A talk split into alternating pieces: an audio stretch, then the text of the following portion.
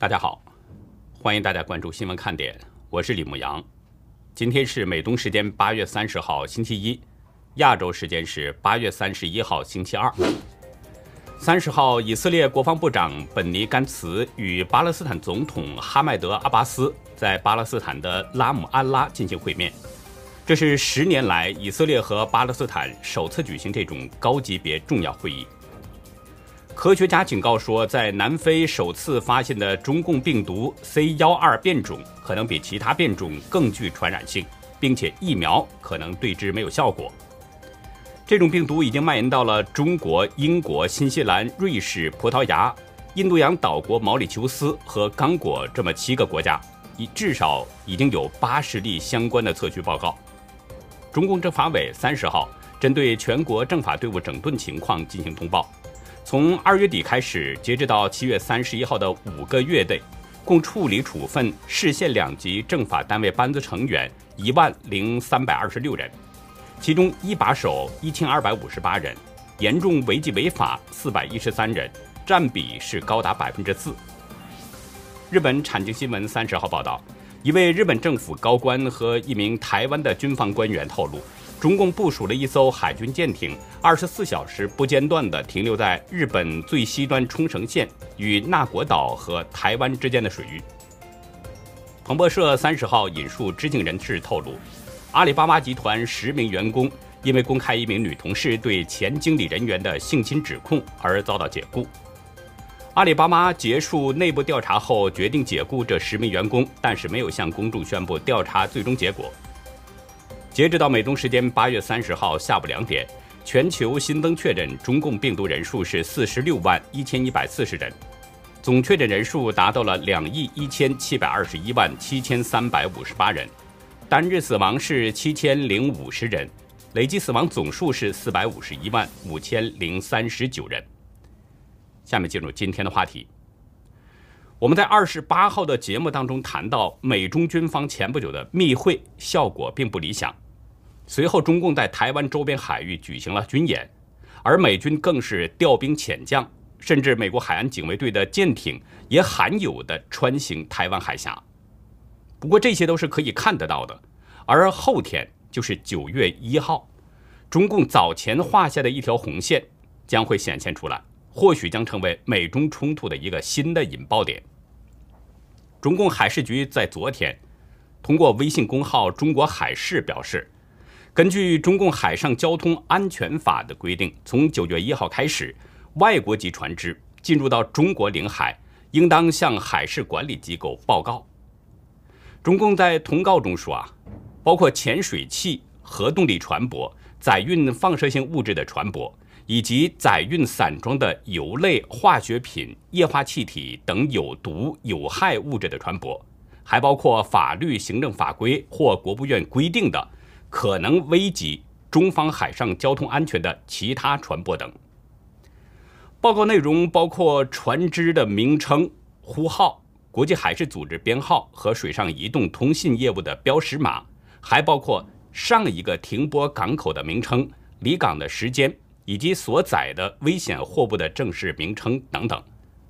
如果船舶没有按照要求报告的，那么海事管理机构将按照有关的法律法规和规章以及规定进行处理。另外，船舶进入到中方领海之后，船舶自动识别系统如果这个设备处于良好使用状态时，无需后续报告；如果船舶自动识别系统设备没有办法正常使用的话，除了上述报告的内容之外，每两个小时要向中方报告一次。直到驶离中方领海。台湾民进党立委王定宇在今天的脸书上写道：“中共这个新做法根本就是损人不利己的愚蠢行径，增加了印太地区的变数，给其他国家制造了麻烦，也再次坐实中共就是国际麻烦制造者的称号。”王定宇指出，如果符合国际规范和公认的中国领海，还没有什么大问题，但如果是中共，自己认定的领海，而且不符合国际规范的，例如南海这种自己划一块地儿就说是自己的地盘，还立下规矩，简直是野蛮行为。王定宇进一步表示，因为中共自己认定是领海，而要求别的国家，包括台湾，船只在实质的公海或者自己的经济海域通过时，就得向中共通报，这是在制造纷争的不负责任的行为。王定宇质疑，各国的船只，尤其是军舰、海巡舰、公部舰，是不会理会中共这种单方面的荒谬决定的。那么，这个难题就会回到中共自己的手上。难道共军就要开火吗？还是不敢对美国之类的大国动手，只敢欺负弱小国家呢？台湾国防研究院军事战略暨产业所所长苏子云，他也曾对中央社指出。中共利用法律扩大灰色地带冲突空间，各国都担心，中共这个法律可能会成为海上冲突的不定时炸弹。苏子云表示，中共所说的领海定义比沿海水域更宽，而且中共在南海建造了许多的人工岛礁，并且称周边十二海里都是它的领海，形成强制排他性。其实，中共欺负弱小国家。并不是什么新鲜事儿，尤其对台湾的打压，所以中共即将生效的海上交通安全法其实是另有针对目标。几乎所有人都注意到了，这个通告当中特别提到了潜水器与核动力船舶。一般说来呢，这个潜水器指的就是西方国家的潜水艇，核动力船舶则更具体一些了，因为全球目前拥有核动力航空母舰的只有两个国家。一个是美国，一个是法国，但是只有美国的核动力航母在印太水域在执行任务，因此中共提到的核动力船舶很可能指的就是美国的核动力航母。有中共军事专家这么表示说，新版海上交通安全法生效后，对西方国家在南海和台湾海峡行使航行自由将带来冲击。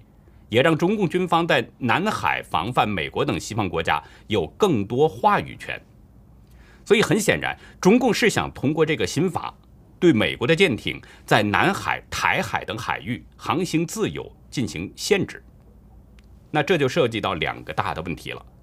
中共画设的这条红线，是不是会得到美国的认可呢？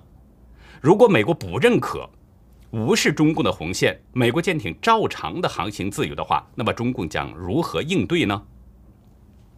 第一个问题呢，其实很多人都会想到，美国很难认可中共画设的这条红线。正像王定宇所指出的，中共在南海这块地方画一块地儿就说是自己的地盘，这让美国等国际社会根本就没有办法接受。特别是中共在南海的人工造岛，几乎是到了疯狂的程度。每日头条报道说，截止到二零一八年，中共在南海已经填海造岛八座，而且中共还要继续人工造岛。我们知道南沙海域啊，共有二百三十多个岛礁，其中露出水面的岛屿有二十个。如果中共这样无休止的填海造岛，然后就说十二海里以内都是中方的领海，那长此以往，可以航行的公海就所剩无几了。那么这就涉及到第二个问题，美国等国际社会可能不会认可中共的做法，美国舰艇照样的航行自由。美国副总统哈里斯二十七号访问越南的时候表示，应该挑战中共在这片水域的霸凌和过度海洋主张。美国支持加强海上的安全，美国军舰将会更多访问。哈里斯说：“我们需要设法对北京施压，并加大压力，使其遵守联合国海洋法公约。”并挑战其欺凌行为以及过度的海事主张，美国将在南海保持强有力的存在，以挑战中共。那么这个关键问题就来了：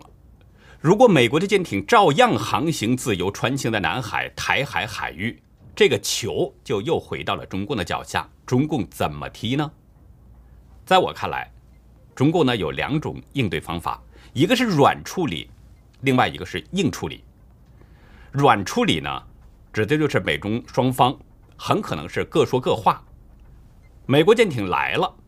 中共指责美国舰艇呢闯入领海，外交上表示抗议和严正交涉等等。但是中共不太可能得到美国的正面回应。美军说自己在公海海域航行自由，那这样长此以往，中共的红线对美国是不起作用的。中共经常被美军打脸，一次次的闯进所谓的红线之内，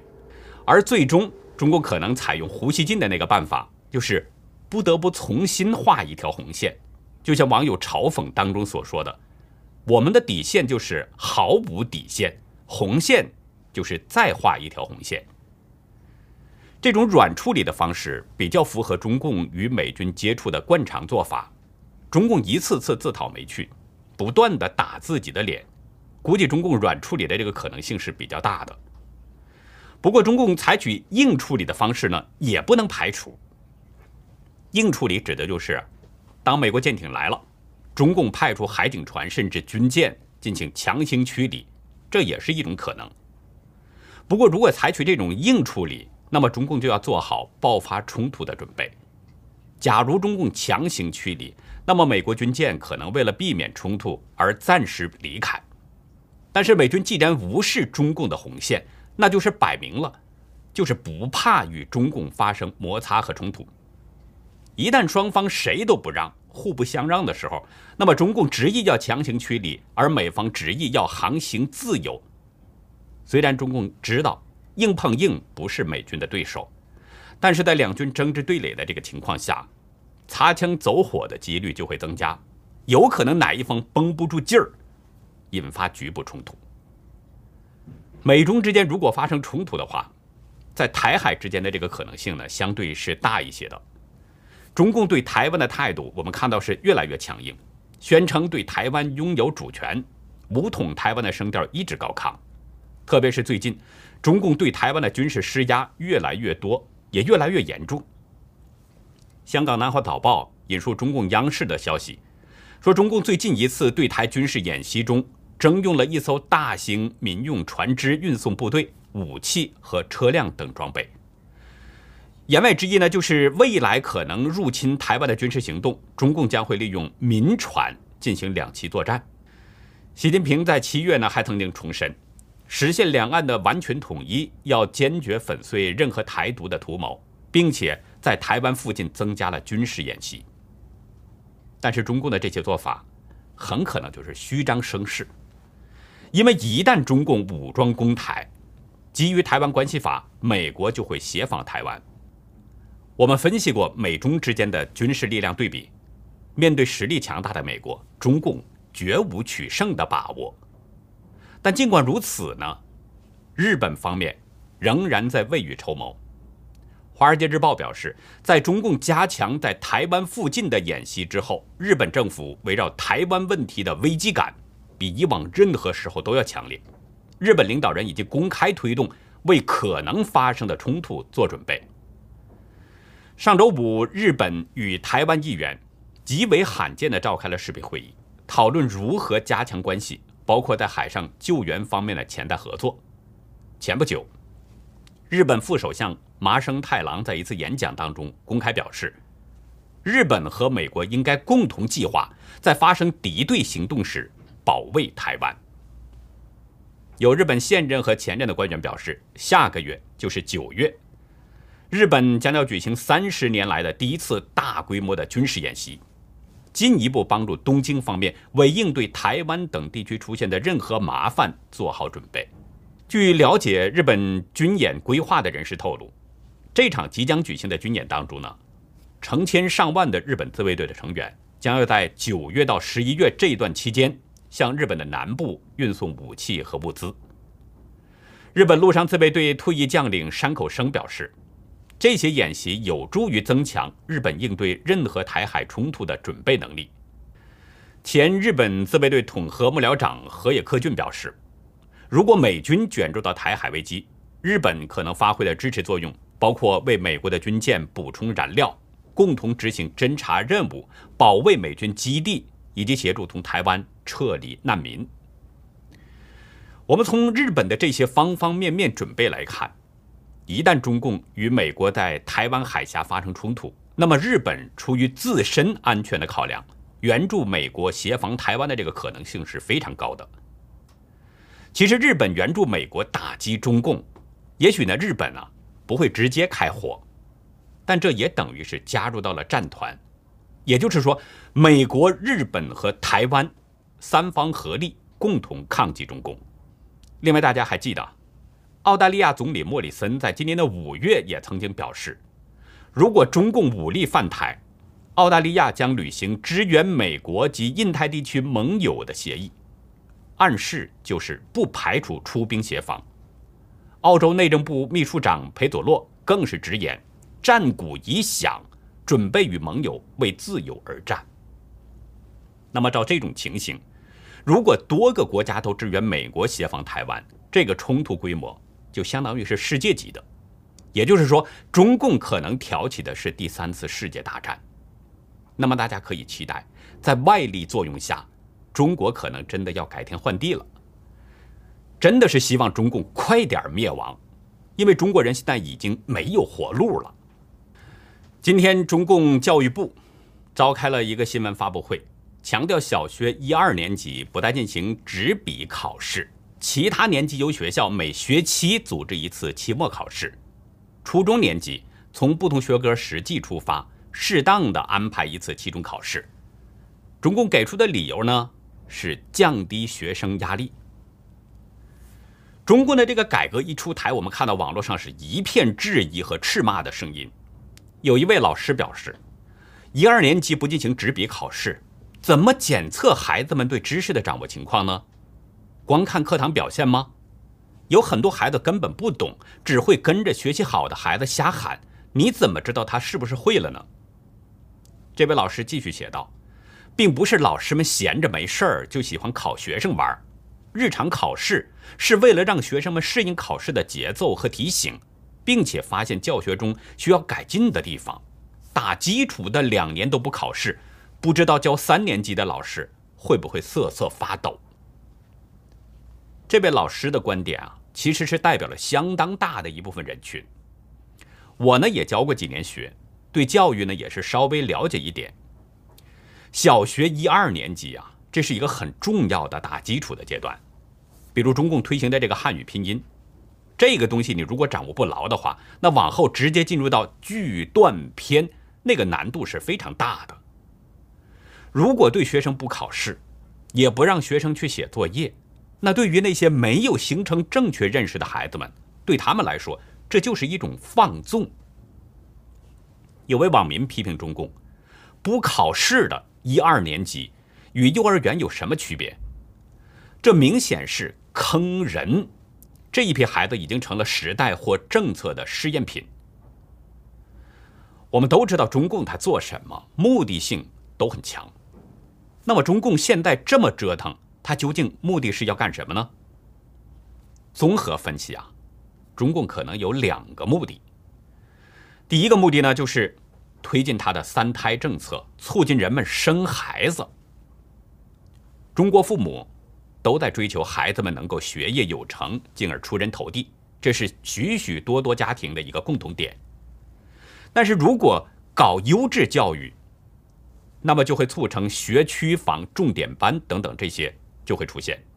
这将使家长们的经济压力过重，影响人们生孩子。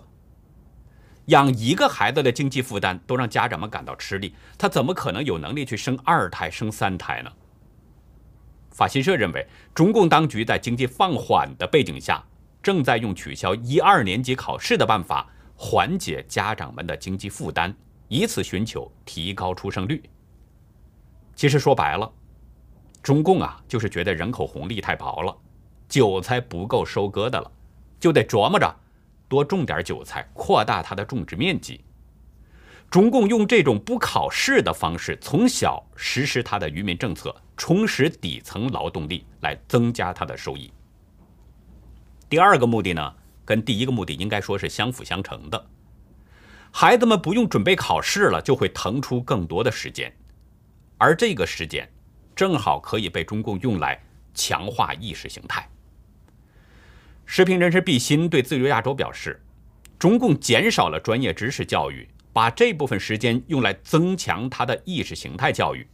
孩子们会自觉地朝着共产主义方向前进。咱们经常说中共的目的就是毁人，这件事儿也是一样。尽管中共给出了一个冠冕堂皇的理由，什么降低学生压力，实际上呢，中共就是要从小给人们灌输这个红色意识形态，用共产主义毒素来毒害人。当人的思想当中啊装满了共产主义的理论的时候，他就很难接受其他正确的认识。而满脑子共产主义意识形态的人，国际社会并不接受这样的人，在国际社会很难立足。长此下去，中国人就被中共给禁锢在一个封闭的环境中，中共说什么他就听什么，信什么，也就成为一个没有思想的废人了。中共的邪恶，只有你想不到，没有他做不到。在接下来人性中的善这个板块呢，还是给大家讲一个故事吧。十五岁的约翰·苏奥啊，小的时候呢，曾经跟着母亲是流落街头。母亲在过世之后，他就去了他的父亲和继母那边。由于受到虐待呢，肯尼亚西卡港街头就成了他的家了。有一天，约翰呢来到了一辆停下的车的旁边，他看到一位戴着墨镜的年轻女士，她几乎是被固定在了那个前座上，身上有很多的管子和仪器。约翰很好奇，就问：“说那些仪器和管子是干什么用的呢？”这位女士呢叫格莱蒂斯，她就解释说自己失明了，没有氧气瓶就呼吸不了。三十二岁的格莱蒂斯啊，曾经生活相当的优渥。二零一零年，他的女儿刚满一岁的时候，格莱蒂斯的胃部呢就长了一个东西，她动了手术，并且很快就康复了。不久呢，格莱蒂斯第二次又怀孕了，可是她的噩梦也随之而来。由于并发症，她先后五次在医生的建议下流产，以保住生命。生下的儿子在两周之后就夭折了。到了二零一二年，格莱蒂斯被诊断出是慢性血栓，手术之后昏迷了半年。可是当她醒来的时候，格莱蒂斯已经失明了。并且还出现了偏瘫。以前经常家暴的丈夫，这个时候在她最需要的时候，也离她而去了。祸不单行，格莱蒂斯参加盲人培训和复健项目，左半身恢复知觉了，但是慢性血栓却造成肺部萎缩，他成了医院加护病房的一个常客。二零一六年七月呢，格莱蒂斯经历了第十二次手术，没有氧气瓶就没有办法生存了。医生告诉他，他的一根心脏血管也破裂了，需要动手术。印度呢是有这种重建肺部和视神经的手术，但是大约需要八万美元的花销，格莱蒂斯根本就没有办法担负。当格莱蒂斯告诉约翰自己失明，依赖着氧气瓶才能存活之后，约翰把刚刚乞讨到的二十个先令给了格莱蒂斯。格莱蒂斯询问之下呢，约翰也把自己的故事讲给了他。格莱蒂斯很专注的在听着，脸上露出了笑容。约翰回忆说：“我发现自己控制不住强烈的情感，我突然想到，我应该为他祈祷，我就问他是否需要帮手，我可以跟他回去帮他做些家务。”格莱蒂斯提议和约翰一起祈祷，两个人隔着车门，手就握在了一起。这个时候，一种深深的同情涌上了约翰的心头，他的泪水是止不住的流。命运的安排啊，这整个过程呢，被人给定格在了一组手机照片当中。这颗纯真的童心是那么样的闪亮，照片上网之后，产生了相当大的震动。也让约翰和格莱蒂斯的生活发生了巨大改变。网民们呢是自主的在网上发起了募款活动，希望能够帮助格莱蒂斯和约翰。肯尼亚首都内罗毕的参议员麦克索科与非洲阿非卡电台主持人恩乔罗格先后在脸书分享了这则故事，帮助格莱蒂斯募款，来支付他的治疗费用。短短四天。涌入的这个捐款就已经达到了八万美元。当募款者想把钱分给约翰的时候，约翰是一毛钱都不要，他希望呢把这笔钱全都给格莱蒂斯，让他去印度接受治疗。一个月后，慈善组织帮助约翰找到了一家西卡的儿童福利院。约翰呢，只要有时间就去找格莱蒂斯，跟他去作伴，并且呢，他像自己承诺过的那样，全身心的去专注照顾格莱蒂斯的起居。他似乎是把格莱蒂斯当成了自己的妈妈。爱与慈悲，已经把两个没有血缘、不同背景的人给连接在了一起。格莱蒂斯告诉媒体，他也把约翰看成了自己的儿子一样。令人欣慰的是呢，手术后格莱蒂斯不但恢复了视力，而且告别了轮椅和氧气瓶，完全恢复了健康。而约翰也被一位叫尼西万布古的女士收养，负担他完成小学和中学教育的学费。网民们是纷纷的很感慨，有的留言表示认为呢，这是约翰的慈悲善念具有改变生命的力量，不仅帮助了葛莱蒂斯，也让他拥有了两位妈妈。有网友说，是神要用某种方式让约翰拥有一个家。在中共的宣传当中啊，官媒常说呢，紧紧围绕在以某某为核心的党中央周围，对外是打造一种中共内部团结的假象，但实际上，中共自从成立以来，惨无人性的内斗却从来没有停止过。在今天的红潮看点，我们接着跟大家聊聊中共内斗当中最惨的中共元帅彭德怀。欢迎大家到优乐客会员区了解更多。我们会员网站网址是 http: 冒号双斜线牧羊兽点 com，还有一个是 http: 冒号双斜线 youlucky 点 biz。那好，以上就是今天节目的内容。如果您喜欢新闻看点呢，请别忘记点赞订阅。另外呢，尽可能的帮我们把这个频道给转发出去，让更多的有缘人能够看到我们，听到我们的声音。感谢您的帮助，也感谢您的收看，再会。